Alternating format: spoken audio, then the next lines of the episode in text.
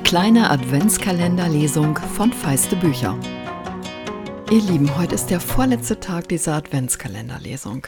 Ich freue mich wirklich so sehr, dass wieder so viele von euch, Ewald Ahrens und mich, durch diesen Advent begleitet haben. Morgen könnt ihr, wie ganz am Anfang angekündigt, diese ganze Geschichte noch einmal am Stück hören oder einfach Türchen 24 öffnen, ganz wie ihr möchtet. Und ich habe da noch zwei kleine Überraschungen für euch. Freue mich also, wenn ihr da noch einmal einschaltet. Türchen 23. Der Weihnachtsmann, Marie, Lukas und Tim saßen am Feuer, das sich wieder beruhigt hatte. Sie sahen Ruprecht zu, der auf dem Bock stehend mit Hilfe der Rentiere den Schlitten mit allen Geschenken langsam wieder auf die Lichtung schweben ließ.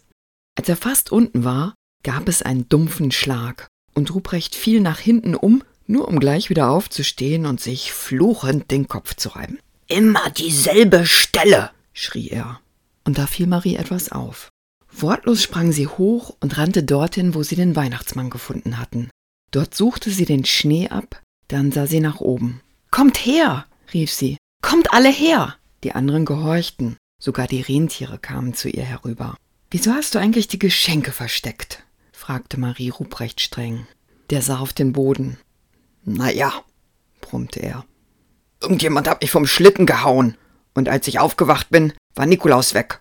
Da hab ich gedacht, ich bring erst mal die Geschenke in Sicherheit. Und weil die Rentiere auch weg waren, konnte ich den Schlitten nicht so schwer beladen ziehen.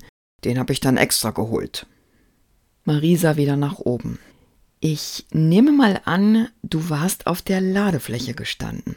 Ruprecht nickte verblüfft. Jetzt sah auch Lukas nach oben und Verstehen dämmerte in seinem Gesicht.